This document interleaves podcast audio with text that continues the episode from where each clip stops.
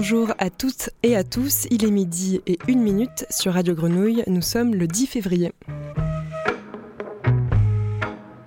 Bienvenue dans le Nez dehors, l'émission collective de la grenouille pour faire entendre les voix de celles et ceux qui continuent à créer et agir en ces temps compliqués. Et comme tous les mercredis, c'est Gilali Amish en régie.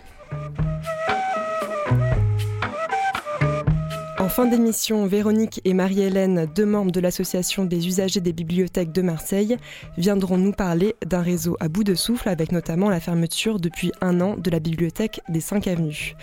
Nous recevrons également Sam Kebissi, directeur de l'association Les Têtes de l'Art.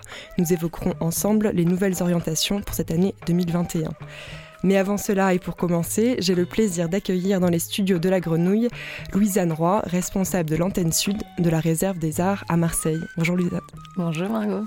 Merci euh, beaucoup euh, d'être là. La réserve des arts est un projet de réemploi de matériaux pour les professionnels des structures culturelles et les étudiants. Vous êtes installé dans le 15e arrondissement, à côté du métro Gèze et pas très loin du marché Opus. Vous avez ouvert euh, tout récemment, en septembre, il y a quelques mois. C'est une antenne de la maison euh, parisienne. Est-ce que tu peux nous expliquer comment ça se passe, quel type de matériaux vous récupérez? Et puis pour qui, même si je l'ai un tout petit peu dit Donc euh, la Réserve des Arts, c'est une association qui a été créée en 2008 sur un constat assez simple finalement, que d'un côté, on a des entreprises et des structures culturelles qui vont produire des déchets, donc des rebuts de matières premières. Ça va être du bois, du métal, du verre, du textile, du cuir, de la mercerie, etc. Euh, ça peut être aussi des matériaux un peu plus travaillés, euh, type des vitrines d'exposition, euh, des décors de tournage, des décors de théâtre. Et l'idée, c'est de revaloriser cette matière première à destination de ceux qui en ont le plus besoin, c'est-à-dire effectivement les étudiants et les professionnels de la création, donc des intermittents, des compagnies de théâtre, des professionnels indépendants dans la création ou l'artisanat. et l'idée de la réserve des arts, ça va être euh, de les soutenir eux en les accompagnant dans les bonnes pratiques liées au réemploi et à l'économie circulaire. C'est un très bon résumé. Donc, venez juste d'ouvrir à, Marseille, euh, je l'ai dit en tout début euh, d'émission. C'est la première antenne, il me semble, hors Paris. Il y a deux, deux, deux magasins, j'allais dire, c'est pas vraiment des magasins, mais deux on appelle ça des entrepôts. Des entrepôts. À Paris, euh, comment ça s'est passé pour, euh, pour venir à Marseille? Donc, euh, en gros, en 2018, l'association a fêté ses 10 ans et on a réfléchi à, comment rester un projet innovant dans, le, dans le secteur du réemploi et de l'économie circulaire pour la culture. Donc, on a mis en place trois gros projets de développement. Le premier, ça a été l'agrandissement de la plateforme en Ile-de-France, donc qui est à Pantin. On est passé de 1200 m2 à 3000 m2. le deuxième, ça a été un gros volet euh, sur euh, ben, euh, la traçabilité et le suivi qu'on peut avoir sur tout ce qu'on collecte et tout ce qu'on revalorise en termes, de matières premières. Et puis le dernier volet, ça a été de se dire bah, comment on devient toujours plus solidaire du secteur culturel. Et donc ça, ça s'est développé sur deux projets. Le premier, ça a été la formation, parce que l'éco-conception finalement est un métier et que du coup c'est, ou en tout cas une branche des métiers du secteur culturel. Et donc il faut pouvoir acquérir ces compétences liées à la à, l'éco-création en amont d'un projet. Et le deuxième volet, ça a été la question de l'essaimage, en se disant, bah ok, on a 10 ans, on a fait preuve du projet en Ile-de-France. Il y a d'autres territoires qui, euh, qui sont en demande et en besoin. Euh, comment euh, comment est-ce qu'on peut aller répondre aux enjeux à la fois de gestion de déchets, mais, à la, mais aussi aux enjeux de soutien au secteur culturel? Et, et donc c'est vrai que la région sud, de manière générale, ben, c'est une terre de festivals. Il y a énormément d'accueil de tournage. Il y a une richesse culturelle qui se développe de plus en plus et on le voit à Marseille aussi sur le nombre d'ateliers d'artistes qui ouvrent jour après jour sur la ville. Donc on, s'est dit qu'il y avait un, enjeu à la fois de valoriser bah, tous les déchets qui étaient produits et on sait aussi euh, la question euh, bah, de la valorisation qu'il peut y avoir euh, sur Marseille et de manière générale sur la région sud. Et puis de l'autre côté, bah, soutenir et accompagner le développement de festivals, de tournages en leur proposant des matériaux, en leur proposant la formation. et c'est pour ça qu'on a choisi de s'implanter à Marseille et de manière générale sur la région sud. Ce qui est intéressant, c'est que c'est vrai que le milieu culturel produit euh, beaucoup de déchets, notamment en très peu de temps, parce que, euh, notamment pour le théâtre, euh, il peut y avoir quelques tournées, mais ça reste des matériaux qui sont peu abîmés, presque. Ouais, sur l'événementiel, c'est un vrai enjeu. le le théâtre, finalement, bah, ça peut être plutôt long, entre guillemets, en termes de temporalité. Euh, on pense au salon, mm. euh, on pense finalement aussi au cinéma, où la temporalité de tournage est assez courte. Euh, on pense à tout ce qui est festival, hein, une soirée ou un week-end. donc c'est là où il y a un enjeu, c'est-à-dire qu'on va produire de la matière première neuve, qui coûte une fortune à la fabrication, à la fois en termes de finances, mais aussi un coût environnemental qui est hyper important. Et, et de l'autre côté, ben, voilà, ça part à l'enfouissement ou à l'incinération. Quand tout va bien, c'est éventuellement recyclé. Mais nous, ce qu'on prône avant tout, c'est le réemploi, puisque le réemploi, c'est de l'emploi. Donc, c'est que des gens qui vont travailler localement à la collecte et à la valorisation des matériaux. Donc, ça, c'est important. Et euh, cet aspect local de euh, ben, soutien aux professionnels de la création qui vont pouvoir venir se fournir en matières premières, euh, soutien à tous les gens qui vont travailler autour de la valorisation.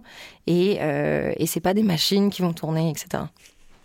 Vous récupérez du matériel uniquement des entreprises euh, culturelles?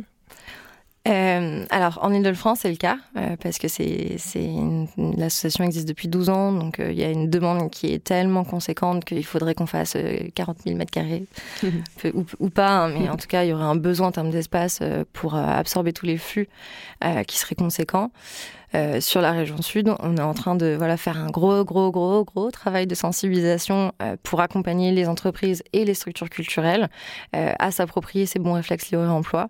Donc pour le coup, on est un peu plus ouvert sur de la collecte, on va dire à toute typologie de structure. Par contre, il faut vraiment que ça soit de la matière première. On récupère pas de mobilier, on va récupérer voilà des, des, des éléments techniques, type des machines professionnelles ou des établis, etc mais sinon, pas de table, pas de chaise. Euh, et puis après, de la matière première brute ou euh, ce que je disais, un peu plus mm. travaillé sur euh, les décors et les éléments un peu insolites. Je sais pas, des boules à facettes. C'est quoi les, matériaux les, plus demandés après, au bout de la chaîne, du côté des artistes ou des structures alors là, on, en est un peu trop au début du projet à Marseille mm. pour pouvoir donner une réponse. En Ile-de-France, on a beaucoup, beaucoup de professionnels liés autour du textile maroquinerie. Euh, du coup, de ce qu'on voit des activités en région sud, a priori, et on espère que ça se relancera, ça sera tout ce qui est festival justement, donc euh, plutôt du bois euh, et des, éléments de construction. Euh, pour l'instant, c'est très varié puisque c'est le mm. début. On a quand même euh, à peu près 200 adhérents depuis le début de l'ouverture de, la Grande Halle, donc dans le 15e. Euh, et il y a toute typologie de métiers et de, et de profils. Vous, êtes, vous avez ouvert peut-être l'année un peu compliquée euh, pour ce genre d'activité, mais bon. Euh, bah, oui et non, en même temps, euh, maintenant plus que jamais, il faut soutenir le mm. secteur culturel. et donc c'est bien parce qu'on lui permet de pouvoir continuer à faire et à fabriquer des choses à moindre coût. donc au moins pour tous les artisans. Est-ce que l'atelier est ouvert au public? Euh, l'atelier. L'entrepôt. on a euh, donc euh, on a la grande halle de la réserve des arts mm. qui est un peu parce que ce que tu disais sur les magasins, c'est une sorte de magasin de, de, bricolage de la seconde main.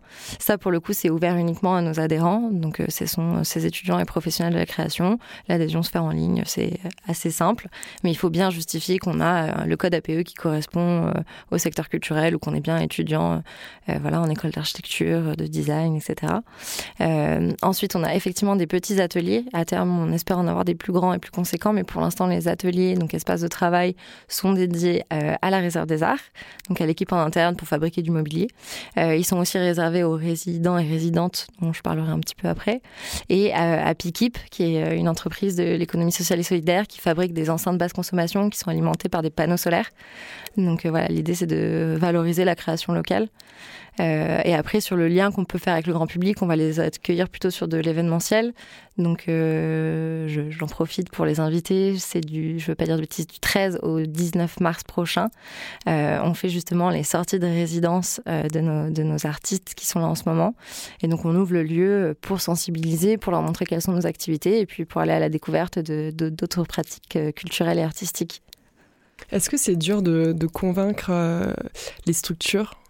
Euh, culturel ou non, de, de travailler avec vous C'est pas forcément dans les, dans les cultures euh, bah, Sur le secteur culturel, il y a deux volets. Il y a euh, celle de deux, enfin, deux manières de travailler avec la réserve des arts.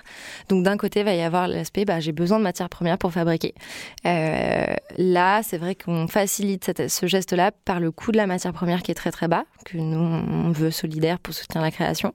Après, c'est ce que je disais au début, euh, bah, c'est de l'éco-conception, donc ça demande mm. de modifier sa pratique de création. Je viens pas à la réserve des arts en disant, euh, je voudrais un tasseau de bois de 3, de 3, 3 cm d'épaisseur. C'est, je viens à la réserve des arts parce que j'ai besoin de fabriquer et construire quelque chose, on a des tasseaux, il va falloir réadapter éventuellement son dessin. Donc pour ça, on a un petit kiosque qui est un, lieu de travail euh, où, les, où on peut se poser, faire des petits croquis, et puis en plus, on peut rencontrer euh, d'autres corps de métier, et donc euh, mon projet peut évoluer en fonction. Et puis après, de l'autre côté, il y a effectivement la gestion des déchets. et c'est ce que je disais au début, c'est de l'emploi. Donc effectivement, ça a un coût financier. Hein. c'est des gens qui vont travailler à faire de la collecte ou de la valorisation de matériaux quand on fait de la réception dans les locaux. et du coup, malheureusement, entre guillemets, et heureusement également, euh, c'est de la main-d'œuvre, c'est des gens qui travaillent, donc il faut les rémunérer pour, pour leurs activités. Et donc le parti pris de la réserve des arts, c'est de n'employer que des professionnels du secteur culturel également, euh, voilà, pour les soutenir, euh, accompagner, enfin leur, leur offrir un, petit complément de revenus. et puis nous, ça nous permet de grossir l'équipe sur certains projets où il faut être 6, 12, 60 selon l'événement. Qui sont les résidents et résidentes dont tu parlais?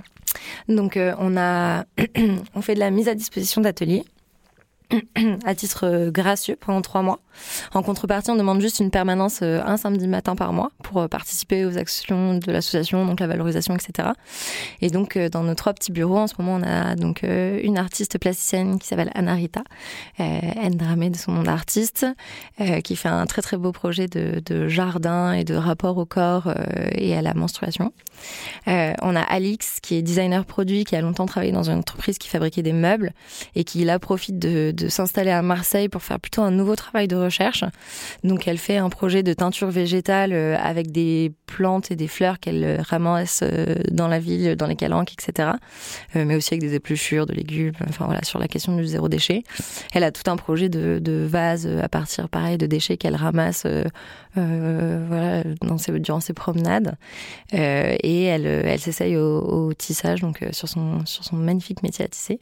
et la dernière artiste, c'est Messoun, qui est aussi artiste plasticienne, qui, qui questionne le rapport au corps euh, dans l'espace urbain. Et, euh, et elle propose euh, tout un travail de réflexion autour de la pastel, de la peinture, de la gravure, pareil, et sur de nouvelles typologies de matériaux. c'est vrai que la réserve des arts offre ce prétexte-là de pouvoir bénéficier à tout petit prix de, voilà, de bois, de cuir, de briques, de plein d'éléments pour pouvoir s'essayer à de nouvelles pratiques artistiques. Donc vous les accueillez euh, sur une certaine période et après il y a une sortie de résidence euh, auquel on peut, à, laquelle on peut assister ou? Ouais, en fait, euh, alors c'est tout nouveau pour la Réserve des Arts, ce projet de, de, résidence. Mm. c'est vraiment la mise à disposition d'ateliers, donc on, découvre hein, ensemble, elle, elle, et nous en ce moment, comment on co-construit, comment ça comment euh, la vie associative arrive à se mêler à leur pratique artistique. Euh, donc on est en train de tout inventer, mais l'idée à la base c'était trois mois. Comme il y a eu le deuxième confinement au milieu, on a un peu prolongé, donc elles auront fait cinq mois au total. Euh, l'idée c'est d'être le plus équitable possible, donc euh, trois mois ça permet quand même d'initier des choses, mais ça reste un peu court, mais en même temps ça permet à d'autres mmh. au fil de l'année de pouvoir de pouvoir bah, essayer de développer un projet en lien avec l'économie circulaire, en lien avec la matière première à réemployer. Euh, et puis, euh, il y aura effectivement toujours une sortie de résidence. Alors là, on est sur un modèle, euh, voilà, exposition type galerie et, petit marché pour qu'elles puissent vendre leur création. Et donc, c'est un, moyen aussi de les soutenir pour que, voilà, elles puissent potentiellement mieux vivre de leur, de leur projet, de leur réflexion, etc. un jour, on espère que ce sera un peu plus festif. aussi pour créer un lien, justement, encore une fois, avec le quartier. Donc, on est dans le 15e arrondissement. Il y a plein de, il y a plein d'enjeux autour du réemploi finalement à faire là-bas, euh, puisqu'il y a les puces, il y a les bifins, il y a la réserve des arts. On est beaucoup d'acteurs de l'économie euh, sociale et solidaire. Il y a euh, les alchimistes qui font du compostage de biodéchets tout en vélo. Il y a ici Marseille qui a un, énorme atelier partagé autour des métiers de l'artisanat. Donc il y, a, il, y a, plein de choses à imaginer et à faire. Et, voilà, et faire ce lien avec les habitants via la création et sensibiliser aux aux enjeux de la réparation, du réemploi, c'est quelque chose qui ne tient pas cœur. Donc on aimerait que voilà nos résidents et résidentes deviennent le prétexte à ouvrir le lieu, à sensibiliser à ces enjeux-là, et puis aller vers un peu comment dire, révéler ce qu'on pourrait appeler les compétences endormies, c'est-à-dire euh, faire ressortir du territoire tous ces métiers de la main et de l'artisanat qu'on a un peu oubliés euh, sur un ancien quartier industriel. Je pense qu'il y a plein de choses à faire et on a envie de tendre à ça. Vous ouvrez aussi euh, l'espace à des chantiers participatifs bénévoles pour des personnes qui veulent vous aider. Ouais, on accueille volontiers des bénévoles euh, quand le contexte sanitaire le permet. En ce moment, on peut à nouveau. Euh, et l'idée, c'est de voilà d'apprendre aussi des petits savoir-faire en, construction. Donc, euh, c'est souvent sur la sur l'aménagement du lieu et de, et de la fabrication de petits meubles pour présenter, je sais pas, les pots de cuir, par exemple. Après, ça peut être un coup de main pour aider à arranger le lieu, aider à accueillir aussi nos adhérents, sensibiliser. Qu'est-ce que c'est que la réserve des arts? Euh, je disais tout à l'heure que c'était un magasin de bricolage de la seconde main, mais en fait pas du tout. C'est-à-dire que on ne va pas à la réserve des arts comme on pourrait aller à, dans un Leroy Merlin par exemple. Donc euh, voilà, les accompagner. Et puis après, ça peut être des chantiers. Bah là, ce week-end, on, fait une petite installation. Donc euh, samedi, on fait une petite installation extérieure d'un espace pour pouvoir manger, se réunir. là, en début de semaine, il y a un super bénévole qui nous a fait un barbecue. C'est chouette. Le, le, lieu commence à quand même émerger et il commence à quand même à se passer des choses.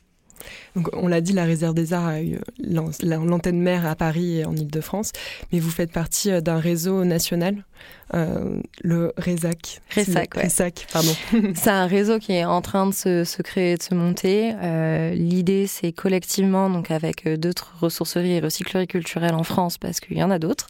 je pense à Artstock qui est vers, vers Toulouse, la recyclerie culturelle, l'art et la matière, etc. Enfin, l'idée, c'est de quand même arriver à mettre tout le monde autour d'une table sur des grands enjeux liés au réemploi. Euh, les questions de traçabilité de matières premières, les questions, euh, bon c'est un peu pratico-technique, mais sur la TVA, euh, dans le réemploi, elle est toujours à 20% alors qu'elle a un 5,5 sur le recyclage. voilà, qu'ensemble on puisse porter ces réflexions et puis finalement même sur la gestion des flux de matières premières. c'est sûr qu'en région sud on aura énormément de matériaux. ils en ont encore plus en Ile-de-France, ils en ont peut-être moins vers j'en sais rien, Bordeaux par exemple, et donc se dire euh, en termes d'impact carbone, euh, est-ce que est-ce qu'il vaut pas mieux finalement quand même envoyer un camion de Paris vers Bordeaux?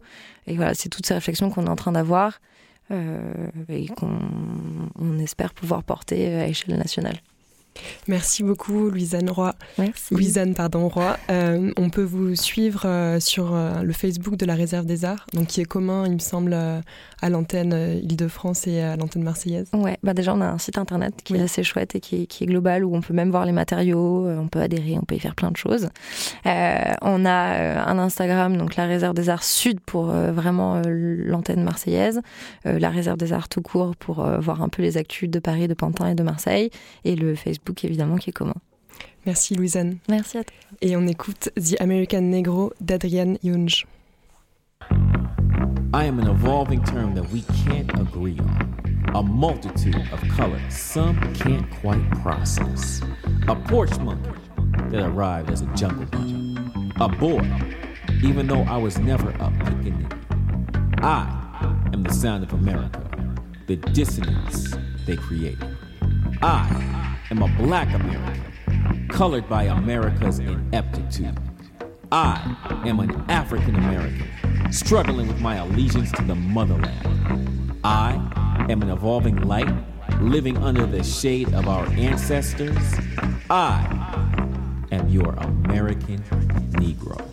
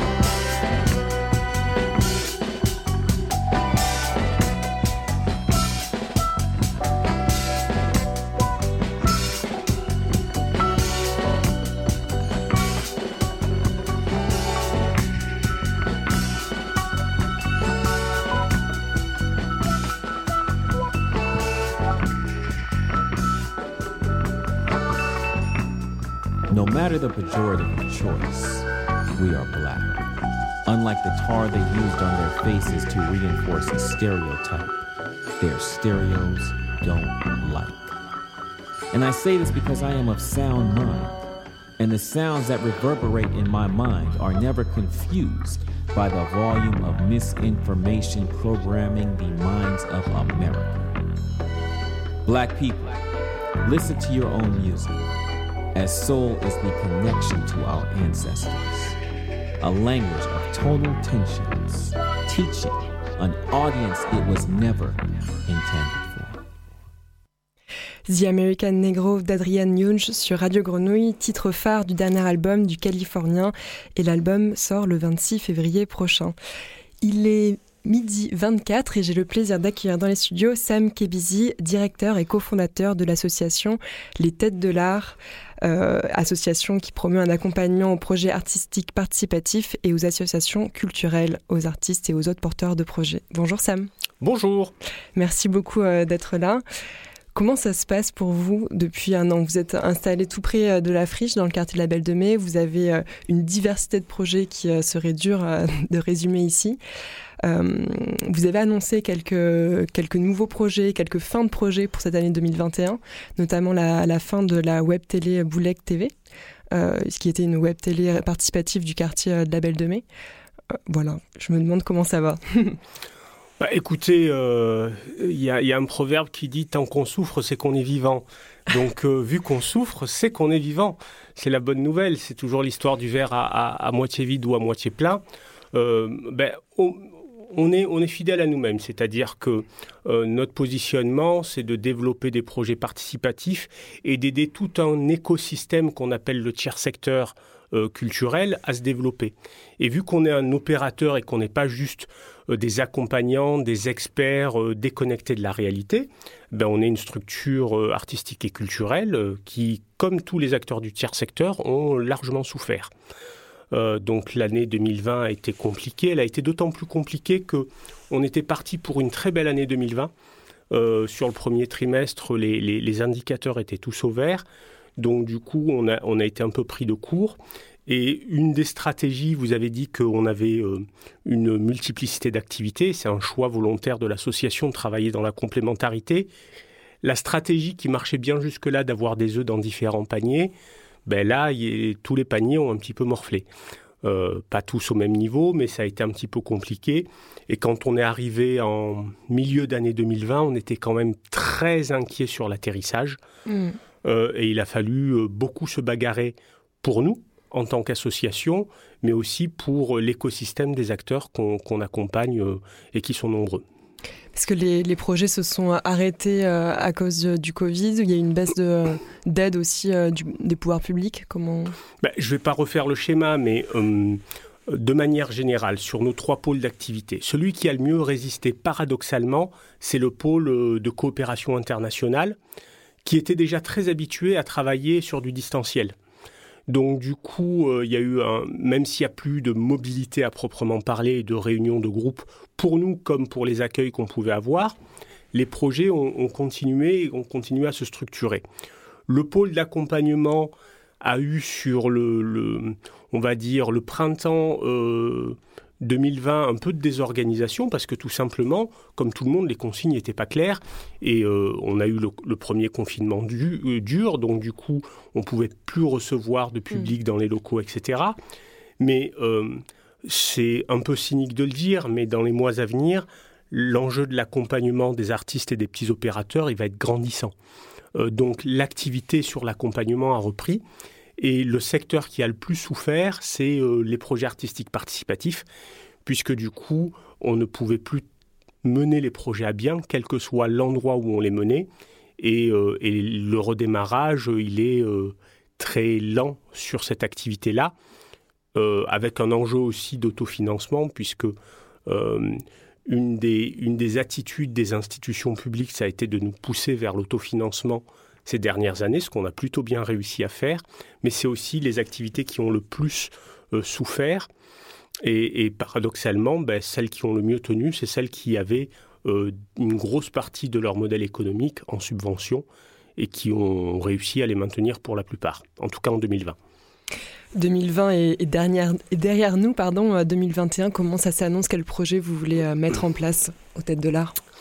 2021, ben, euh, euh, on a eu le temps de se, remettre sur pied. Déjà, l'année a été moins catastrophique euh, qu'on l'avait projeté, alors que moi, je suis l'optimiste de la bande. Donc même si moi j'étais un petit peu pessimiste, je pensais vraiment qu'on allait finir en perte. Et au final, on arrive bon an mal an à l'équilibre. Ça s'est joué sur la dernière ligne droite. Et on a, comme tout le monde, utilisé tous les soutiens possibles et imaginables pour équilibrer notre année. 2021, euh, du coup, on, ne la démarre pas avec des grosses casseroles euh, aux fesses. Après, on a utilisé tous les dispositifs qui existaient, les mots barbares, les PGE et tous les tintouins qui ont pu être euh, mis en place dans ce cadre-là. Et donc, du coup, euh, je, dirais deux choses. La première, hyper optimiste, et je vais commencer à teaser le sujet, c'est qu'on fête nos 25 ans en, oui, vrai que je pas dit. en 2021, et euh, par tradition, aux têtes de l'art, on fête euh, notre anniversaire tous les 5 ans. Donc on va faire un bel anniversaire, encore plus beau que d'habitude. On se projette plutôt à la période de fin mai en espérant que on commencera à voir le bout du tunnel mm. Euh, à ce moment-là. Rien n'est moins sûr, mais en tout cas, euh, on est de, notre slogan, c'est révélateur d'optimisme, pardon. Et donc, du coup, euh, on pense qu'on va essayer de faire un bel anniversaire pour marquer le fait qu'on soit encore vivant. Et puis après, j'aurais tendance à dire que soit on subit les situations, soit on s'en empare. Vous faisiez référence à la fin de Boulec TV. Euh, Boulek TV, ça faisait partie des projets euh, signatures qu'on développait depuis maintenant une dizaine d'années. Mais euh, ça faisait aussi partie de, ces projets, comme on en a eu d'autres, euh, je pense notamment à Place à l'Art dans le centre-ville de Marseille, qui ne sont pas censés durer indéfiniment. C'est des projets qui ont du sens tant qu'ils ont du sens. Et avec la crise arrivant, avec euh, le changement de municipalité aussi, euh, on s'est dit qu'il fallait rebattre un petit peu les cartes et changer notre manière d'intervenir, en tout cas dans le quartier. Donc on a déposé un nouveau projet. Là aussi, vous avez une exclusivité qui s'appelle Troisième Acte. Euh, ça fait référence évidemment au, secteur, de manière à pouvoir continuer à intervenir dans le troisième arrondissement de Marseille, mais de manière beaucoup plus transversale et euh, au-delà de la question des médias ou de la vidéo, en, réinsufflant ce qui fait l'âme de l'association, c'est-à-dire la dimension pluridisciplinaire. Euh, donc en fait, on est sur une année où on se pose des questions. Je, pense que la crise est aussi un accélérateur euh, de questionnement et de repositionnement. Et j'aurais tendance à dire que ça tombe bien puisqu'on est sur des cycles de 5 ans depuis le démarrage et que on va dire que la crise Covid a accéléré euh, ce questionnement et ce repositionnement. Donc c'est pas simple à gérer. Je vous hmm. dirais pas ça. Ce, serait euh, mentir que de le dire. Euh, on a pas mal d'évolutions dans nos activités, mais en même temps il y a une chouette dynamique dans cette équipe et il y a des, vraies opportunités qui dépassent la question du digital présentiel, etc., qui questionnent beaucoup de monde. Nous, on, travaille notamment, on vient d'obtenir un nouveau projet européen qu'on avait pensé avant la crise du Covid, comme, des comme quoi des fois on a on, anticipe un peu les situations, qui s'appelle Impact et qui questionne la question des transitions euh, dans le secteur culturel. Les transitions digitales, les transitions économiques, les transitions environnementales, et comment en fait demain il va falloir accompagner le tiers secteur culturel, et on va réfléchir à ça avec plusieurs opérateurs de l'accompagnement à l'échelle européenne. Vous êtes en, lien à la fois avec euh, le quartier de la Belle de Mai et aussi avec euh, tout l'écosystème euh, du monde de l'art sur la ville de Marseille et un peu au-delà. Comment vous, vous percevez, alors au-delà de votre situation, un peu la situation du, des gens que vous côtoyez, notamment dans le monde de l'art? Est-ce que ça a été compliqué? Est-ce que vous êtes très optimiste ou un peu plus inquiet? Non, non, je suis... Il y a toujours la, la je fais partie des acteurs qui croient fondamentalement en notre capacité de résilience. Je me rappelle d'un sociologue qui a écrit sur nous Les têtes de l'art sont encore vivants parce qu'ils n'ont pas peur de mourir. Et j'aime beaucoup leur phrase. Euh, et, du coup, je crois que si on affronte les choses de manière directe, sans, sans forcément adopter des stratégies, en tout cas dans notre cas, de dos rond, en attendant que le, que le vent passe, que la tempête passe, etc., ben, on arrive à rester entier et à défendre une idée. la question de la vie ou de la mort, finalement, ça n'est que très subjectif. L'essentiel, c'est de vivre un projet pleinement. Je pense que c'est ça. il y a beaucoup d'acteurs qui se trouvent dans ce cas de figure-là et qui, euh, et qui vont trouver les moyens de rebondir euh, quand on est au bord du précipice. C'est là que les, les choses se décident. Pour autant, soyons clairs, dans les politiques qui ont été mises en place, et là je vais avoir un propos probablement plus engagé, c'est qu'on a quand même beaucoup soutenu des opérateurs qui, dans tous les cas, n'allaient pas mourir je comprends le symbole, je comprends la nécessité de sauver le Festival d'Avignon, les grands festivals, les grandes manifestations, les grandes institutions, théâtrales ou autres, etc. Pour autant, ces structures souffrent, mais ne sont pas menacées. Et ceux qui passent sous le radar, ce sont encore une fois les petits opérateurs culturels et les artistes indépendants qui souffrent beaucoup plus et qui n'ont pas les outils et la capacité de résilience. Et c'est cela qu'il va falloir accompagner. Et on va se retrouver probablement face à un tsunami dans les mois et années qui viennent où les structures, euh, ces structures-là, n'anticipent pas, elles sont pas en train de se dire tiens, je vais faire un prêt bancaire pour dans 5 ans, etc. On n'a pas la culture du prêt euh, mm. dans ce secteur-là. Et elles vont se retrouver comme face euh, à, la, situation qu'on est quand on va chez le dentiste. C'est quand on aura la rage de dents qu'on dira au secours, je vais mal, il faut m'aider.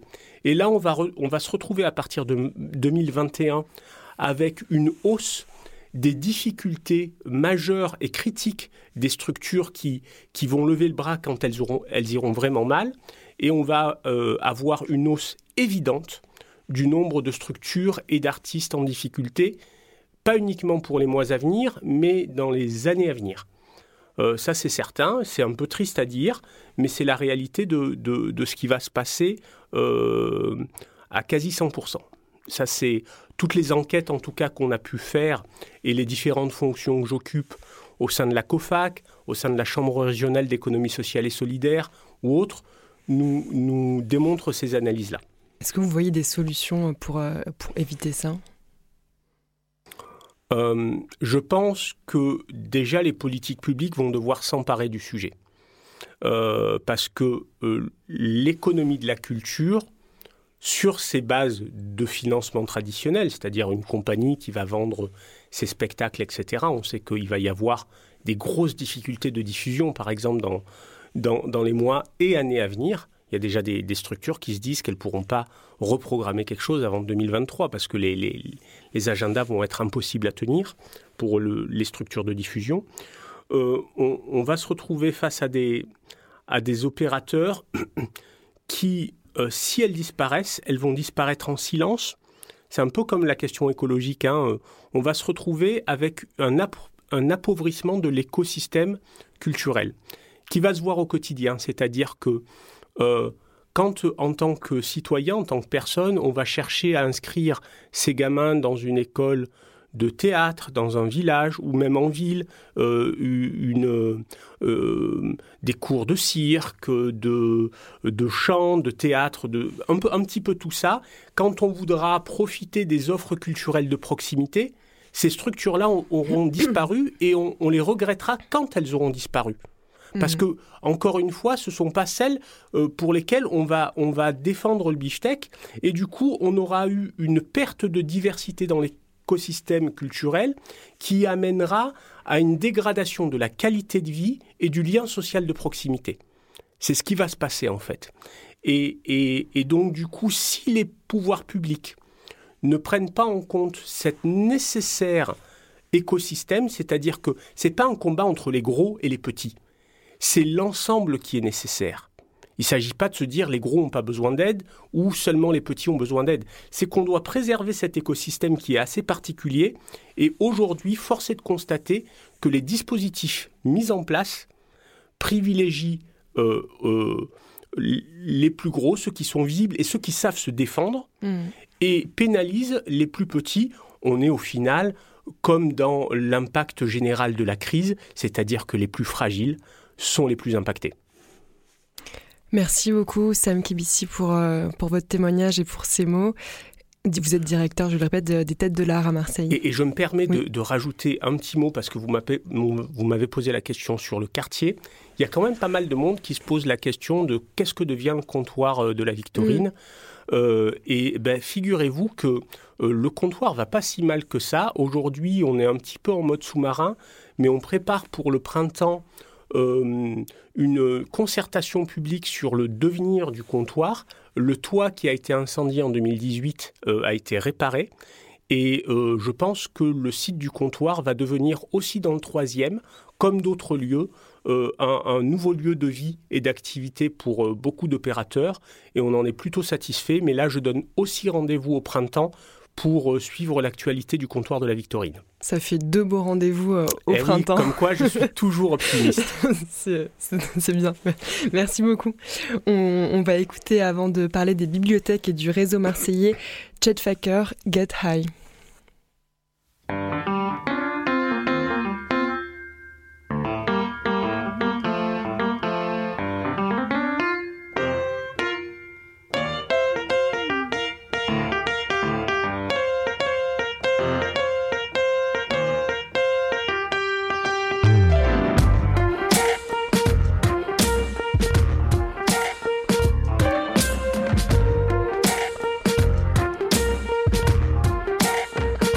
I wanna get high.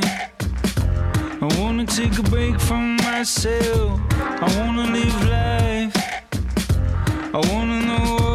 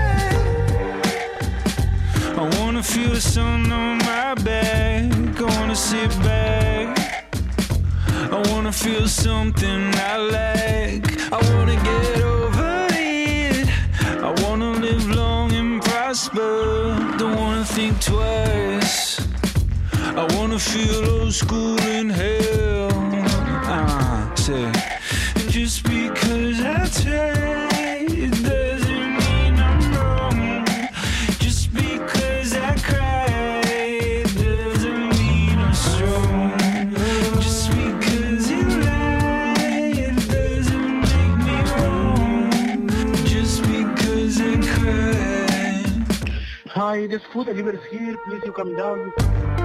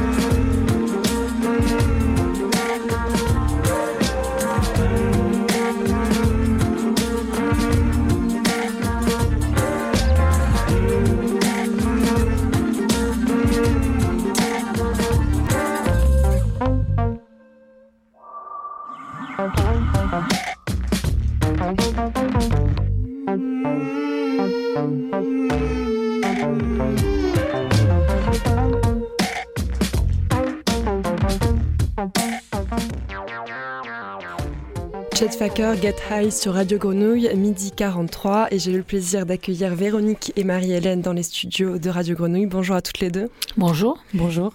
Vous faites partie de l'association des usagers des bibliothèques de Marseille et vous venez nous parler de la situation légèrement catastrophique du réseau euh, marseillais, notamment euh, un an après la fermeture de la bibliothèque des 5 avenues. Alors Sam Kebissi des Têtes de l'Art nous parlait à l'instant, juste avant la pause musicale, euh, des lieux et des structures qui risquent de fermer en disant c'est quand elles seront pas là qu'elles nous manqueront. ça peut s'appliquer très largement aux bibliothèques. Complètement. Et d'ailleurs, je rebondis sur une phrase que Sam a dit tout à l'heure. Soit on subit la situation, soit on s'en empare. Donc c'est exactement ce qu'on a fait. Parce que euh, donc avant la fermeture définitive, donc en mars dernier, on a eu euh, un ras-le-bol, un ras-le-bol de trouver la porte close sans explication. Celle, je parle de la bibliothèque des Cinq Avenues, mais au panier, il pourrait témoigner euh, d'une situation euh, identique. Euh, 5 avenues, c'était, on a même trouvé une fois fermé pour cause de fonctionnement. on n'avait pas de, on n'avait aucune, euh, comment dire, aucune information. Et puis, donc voilà, le collectif s'est monté avec des, des, habitants du quartier excédés par cette situation et avec la volonté de, comprendre et, qu'elle réouvre de manière, euh, comment dire, c'est un service public, hein. c'est un service public, donc on, doit avoir cette bibliothèque euh, qui réouvre, elle est indispensable dans, dans le tissu euh, social, dans le tissu, dans le, c'est un maillon essentiel d'une cité. Est-ce qu'on sait pourquoi elle est fermée? Alors, est-ce qu'on sait pourquoi elle est fermée? À force de quand même de, de, questionner, de demander, bon, on a été quand même, on a été reçu hein, par la municipalité des 4-5e. On a fait plusieurs réunions de travail. Alors, il y a un problème dramatique sur l'ensemble du réseau des bibliothèques.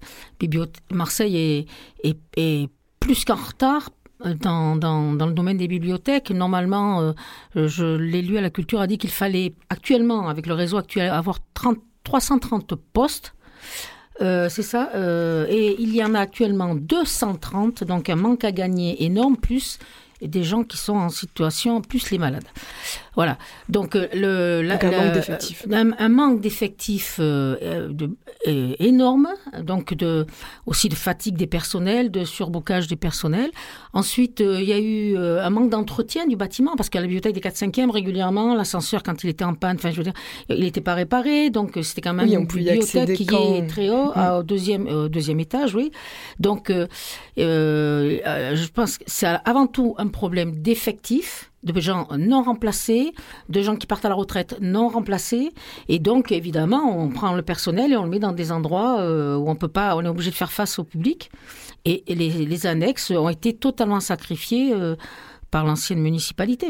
Saint-André devait fermer, la, lutte a permis qu'elle reste ouverte. Le panier est fermé, qui est pourtant essentiel dans ce quartier et qui faisait un travail extraordinaire. Et la bibliothèque des 4-5e, euh, qui travaillait aussi malgré ses difficultés de localisation, faisait vraiment un vrai service public, euh, a fermé. Donc c'est vraiment scandaleux. Là, on en est à combien de bibliothèques? Il y a 9 bibliothèques, c'est bien ça à Marseille. Donc ce qui est très peu comparé aux autres grandes villes euh, en termes de nombre d'habitants. Très peu. Grenoble, 150 000 habitants, 12 bibliothèques. L'arrondissement 4-5, les deux arrondissements 4-5, 100 000 habitants, une minuscule petite bibliothèque et en plus qui est fermée. Donc je veux dire ça, voilà, c'est tout. Hein, de Marseille, c'est la honte de la France en termes de mm. lecture publique. Effectivement, il y a un secteur, euh, le secteur du 9-10e, ils n'ont pas de bibliothèque. C'est 130 000 habitants. C'est une ville comme Grenoble. Et en plus, on parle de quand même de relativement petites bibliothèques. Euh, dans mes souvenirs, pour y être allé, euh, car c'est mon quartier, la, bibliothèque des 5 avenues euh, n'est pas non plus énorme. Elle n'est pas si elle réouvre, il faudrait aussi envisager, hmm. dans un monde idéal, elle ne correspond absolument pas à la surface nécessaire pour une bibliothèque. en plus, là, c'est de deux arrondissements. Et donc, pour une bibliothèque d'un arrondissement comme euh, le 5e ou comme le 4e, il faudrait des équipements au minimum de 1500 à 2000 mètres carrés. C'est ça les normes qui sont prévues normalement euh, pour les, pour les bibliothèques. Donc vous vous êtes euh, réunis entre usagers et habitants de Marseille en, association. comment vous avez été accueillis et reçus par les pouvoirs publics? Et par la mairie, en fait, la nouvelle mairie? Alors, D'abord, le, le, collectif là, des cinq avenues, s'est créé, on s'est rassemblés la première fois, on était une dizaine, début mars, peu de temps avant le premier confinement.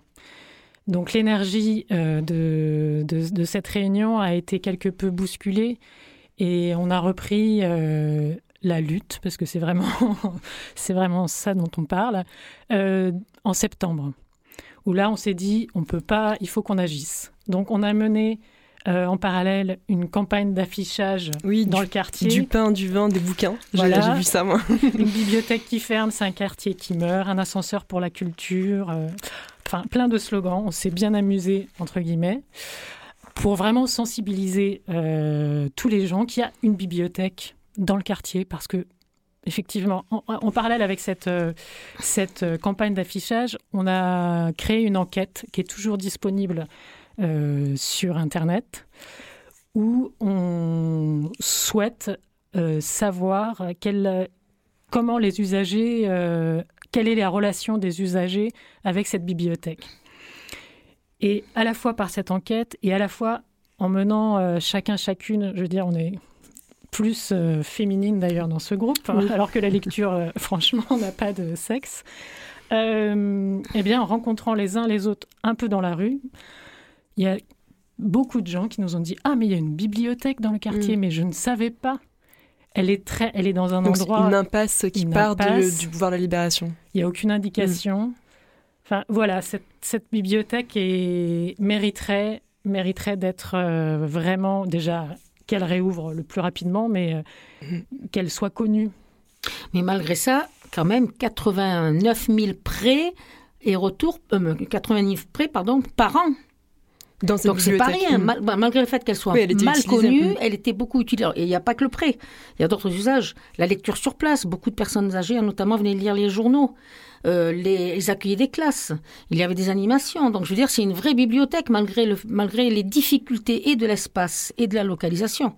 Donc euh, je veux dire, euh, voilà, les, gens, beaucoup de gens ne la connaissent pas, mais beaucoup de gens l'utilisaient. quelles actions vous avez, vous avez fait? Vous avez aussi fait des lectures publiques? Alors ça, c'était le 30 janvier dernier. Effectivement, on s'est dit, bon, on ne peut plus, on n'a plus accès à cette bibliothèque.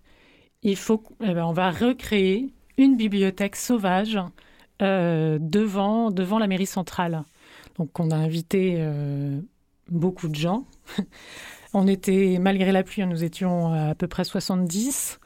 Plus les enfants. Plus les enfants. Il y a eu euh, quelques conteurs qui sont venus animer et, et lectrices. Donc c'était un beau moment partagé mais on aurait aimé le faire dans une bibliothèque. Et pour revenir à votre question, comment la municipalité euh, nous a reçus Donc on a, demandé effectivement une entrevue. Donc on a, été très vite euh, reçus par la municipalité des 4-5e. On a eu une discussion de fond sur euh, l'importance de, de réouvrir, réouvrir cette bibliothèque. Euh, bon, ils ont été à la fois euh, convaincus par notre campagne, et par le fait aussi de, des, ils étaient entièrement d'accord. Ça fait partie quand même de leur programme de développer des bibliothèques sur Marseille. Donc ils se sont exprimés. Euh, les élus du 4-5e, ce sont le maire, s'est exprimé au prix de la mairie centrale, puisque c'est à la mairie centrale de permettre en fait la création des, enfin la création ou la, mutation des emplois qui sont partis ailleurs. Euh, donc, ils sont adressés à la mairie centrale en disant que eux souhaitaient cette euh, bibliothèque. Euh, la mairie des 4-5e a, fait, a créé un groupe de travail, d'ailleurs qui était parallèle à notre action, qui travaille aussi sur ben, le devenir, pas simplement de la bibliothèque, mais aussi de, la lecture sur les 4-5e, ce qui est extrêmement important parce que une bibliothèque, c'est une chose, mais il faut aussi d'autres actions Hein, il y a l'éducation, il y a le secteur social, il y a pas mal de, de, gens qui sont interpellés par la question de la lecture. Donc, euh, on a eu une deuxième réunion avec eux. Et je dois dire que euh, lorsque nous avons fait le sitting, notre bibliothèque sauvage devant la mairie mm. centrale, euh, le maire des 4-5e, M. Jo, est resté avec nous les trois, les trois heures. Euh, l'élu à la culture des 4-5e, Madame Neveu aussi, et Monsieur Coppola, euh, l'élu à, la culture de la mairie centrale, est resté avec nous aussi les trois heures à discuter avec les, participants. voilà, je pense que pour eux, ça a été très enrichissant. Ça a été aussi enrichissant pour les gens qui étaient un peu étonnés qu'une action revendicative soit avec des élus avec lesquels on revendiquait. On ne lutte pas contre. On lutte pour que ça réouvre, c'est tout qu'on donne les moyens et que la municipalité, on sait que c'est difficile, on sait qu'il y a des problèmes, hein, on n'est pas naïf, on a bien compris que la municipalité, euh, ils ont repris euh, vraiment un budget euh, extrêmement difficile à gérer, mais nous on dit, on a entendu parler de 100 postes de policiers, ok, on n'a rien contre les policiers. Mais s'il y a 100 postes de policiers, ben mettez-en au moins 40 dans la culture. Il y a un article de Mars Actu qui, est, euh, qui a été publié la semaine dernière sur justement euh, cette problématique des bibliothèques. Et, euh, mhm. Il me semble que Véronique, vous témoignez dans, dans, dans, cette, dans cet article. Enfin, vous deux, pardon. il est souligné aussi un manque de, de personnel formé. C'est-à-dire qu'on ne pourrait pas, même si on mettait du budget, voilà, embaucher directement. Mais le problème, c'est que quand euh, beaucoup de gens, dans, dans, ceux qui sont partis parce qu'ils étaient, ils en avaient marre de travailler dans des mauvaises conditions, il y a certains ont, exprimé une certaine forme de maltraitance.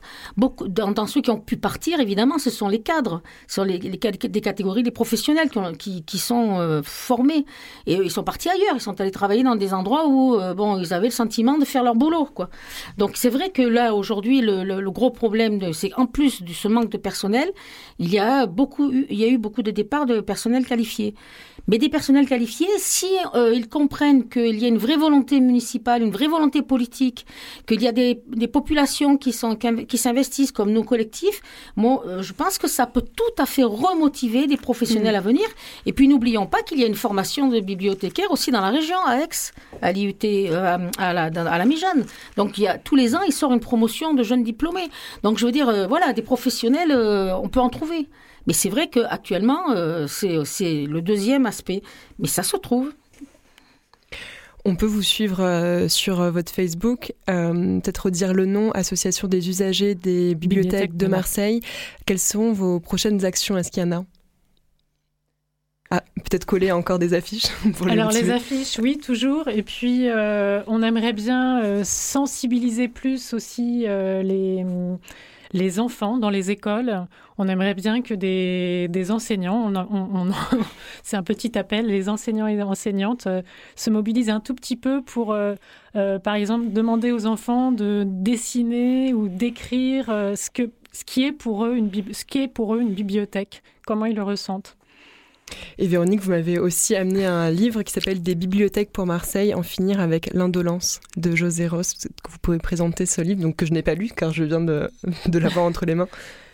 Eh bien, c'est le travail donc de José Rose qui est euh, qui est également euh, fait partie de l'association et créateur, enfin fondateur pardon de l'association des usagers des bibliothèques et qui a mené euh, une enquête euh, c'est à la fois une enquête et puis euh, sur, sur le réseau des bibliothèques de Marseille et de manière générale une, une vue d'ensemble aussi sur, sur ce qui se fait ailleurs, ce qui est possible de faire. C'est euh, un vrai outil pour comprendre la situation actuelle et pour trouver des solutions. Parce que c'est, voilà, nous, en tant qu'usagers, on ne veut pas s'opposer, on veut travailler main dans la main pour que, que les, bibliothèques réouvrent. On pourra peut-être un jour euh, trouver ce livre dans la bibliothèque euh, des cinq avenues. Vous pourriez l'inviter aussi, José Rose, parce que c'est quelqu'un qui connaît bien le sujet. Il a, il a fait deux livres sur. Mm. Il y a deux livres sur le réseau des bibliothèques hein, de Marseille. Bah, il est le bienvenu euh, sur mm. Radio Grenouille. Merci Marie-Hélène et Véronique d'être venues témoigner. Merci, Merci, aussi à Louisanne Roy et à Sam Kebissi. Merci à Gilali à la technique et puis à mercredi prochain midi pour le nez dehors. Merci de nous avoir reçus. Au revoir. Merci. Au revoir.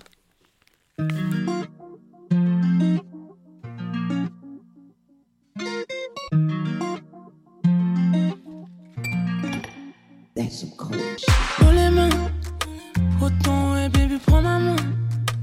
Fini faisant son lit en la main. Oh là là, elle fait elle le taf sans les mains. Sur 31 pour un gros câlin, mais comment ça? Tu veux plus me parler comment ça? Tu veux plus et tout en bas Je prends sur moi, je me prends pour qui je me prends pour moi Tu comprends ça?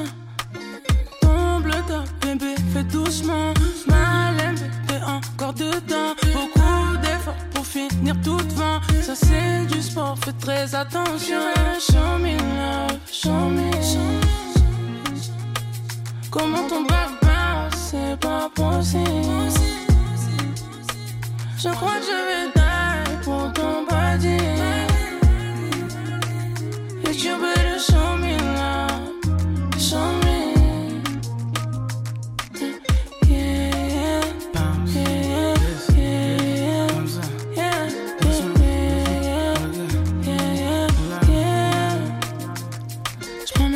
plus tes fesses, la baby, bye bye. Je fais que travailler, que flex et tu le prends mal. T'as pas le level de mes ex, mais tu les copies. Je veux pas flash dans mon visage, mais tes yeux en Misha. Cette petite Aïcha. Je veux touch une body, toi. Tu veux briser comme moi. Mais pourquoi? Non, il faut que ça s'arrête. Faut plus que je t'appelle. Il faut pas que tu reviennes. C'est mort qu'on nous attrape, elle nous jette dans la scène. Bitch, you better show me love, show me. Comment ton back bounce, c'est pas possible. Je crois que je vais die pour ton body. Yeah, bitch, just show